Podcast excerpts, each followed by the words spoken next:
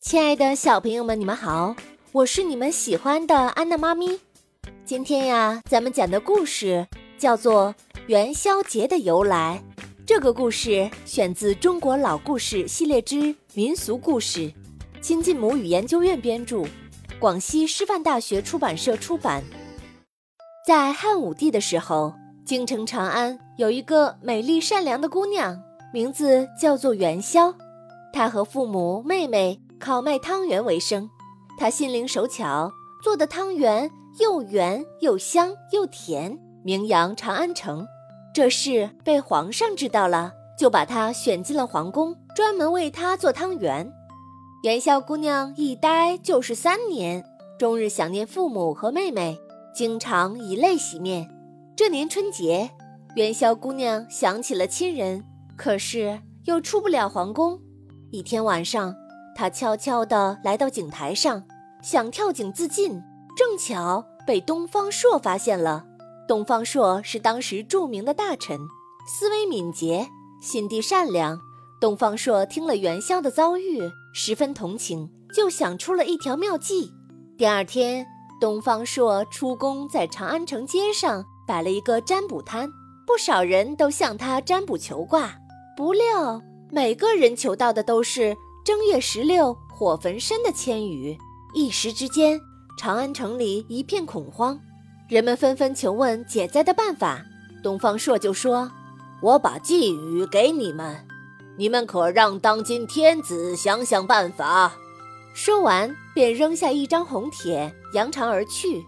老百姓拿起红帖，赶紧送到皇宫去禀报皇上。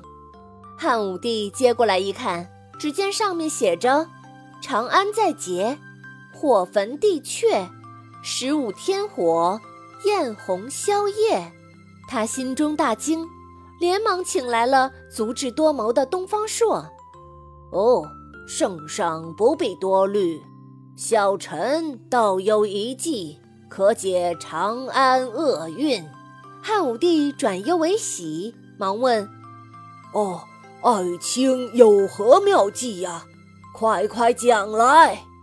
东方朔说：“听说火神娘娘最爱吃汤圆，皇上可下旨三道：一道叫元宵姑娘出宫，教全城的百姓赶制汤圆，以供奉火神娘娘；第二道，令全城百姓家家做灯笼。”到正月十五晚上点燃，可瞒过南天门外观火的玉皇大帝，火神娘娘就能够复旨了。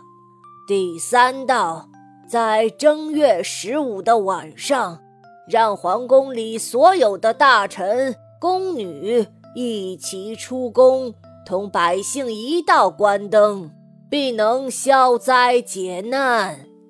汉武帝听了十分高兴，就传旨照东方朔的办法去做。元宵姑娘接到第一道圣旨的时候，高兴极了。她离开了皇宫，回到家里，见到了日夜思念的双亲和妹妹，全家欢聚，悲喜交加。到了正月十五那天的晚上，长安城内家家户户都给火神娘娘供奉汤圆，大街小巷灯火辉煌。一片通明，汉武帝带着嫔妃、宫女、文武大臣夹在人群中观赏各式各样的彩灯，早把天灾忘得一干二净。元宵姑娘这时也与家人一起，一边关灯，一边说说笑笑，好不快活。如此热闹了一夜，长安城果然平安无事。